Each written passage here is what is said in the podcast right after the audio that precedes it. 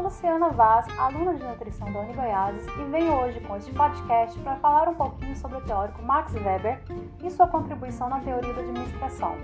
Vamos lá? Max Weber foi um sociólogo alemão que criou o tipo ideal de burocracia como sendo a organização eficiente por excelência, onde explica antecipadamente e nos mínimos detalhes como as coisas deverão ser feitas. Para Weber, as organizações modernas são máquinas impessoais que funcionam de acordo com regras e que dependem de lógica e não de interesses pessoais. Sendo isso uma característica de todas as organizações formais modernas, sejam elas pequenas, médias ou grandes empresas. A burocracia estruturada do Weber enfatiza alguns aspectos, como formalidade, divisão do trabalho, hierarquia, impessoalidade, profissionalização e competências técnicas dos funcionários.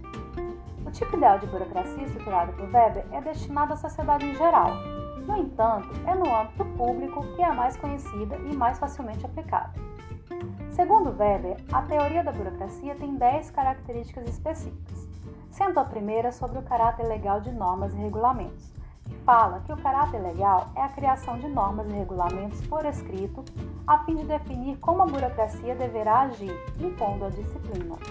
Segundo, é sobre o caráter formal das comunicações, onde fala que o caráter formal é a comunicação feita pela escrita, a fim de evitar múltiplas interpretações em ações e procedimentos.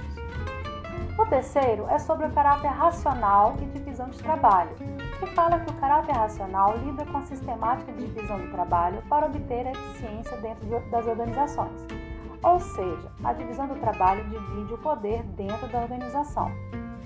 O quarto é sobre a impessoalidade nas relações, que não distingue as pessoas, mas sim cargos e funções que as mesmas exercem na organização. Ou seja, a distribuição de atividades é feita em termos de cargos e funções, e não de pessoas envolvidas.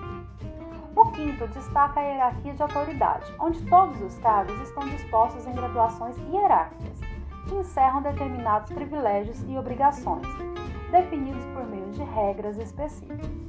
A hierarquia de autoridade também define as chefias e os cargos das autoridades. O sexto fala sobre a rotina e procedimentos padronizados, que impõem o poder de regular a conduta do funcionário dentro da organização.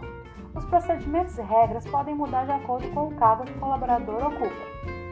O sétimo fala sobre competência técnica e meritocracia, que são responsáveis direto pela admissão, classificação e mudança de função dentro da organização.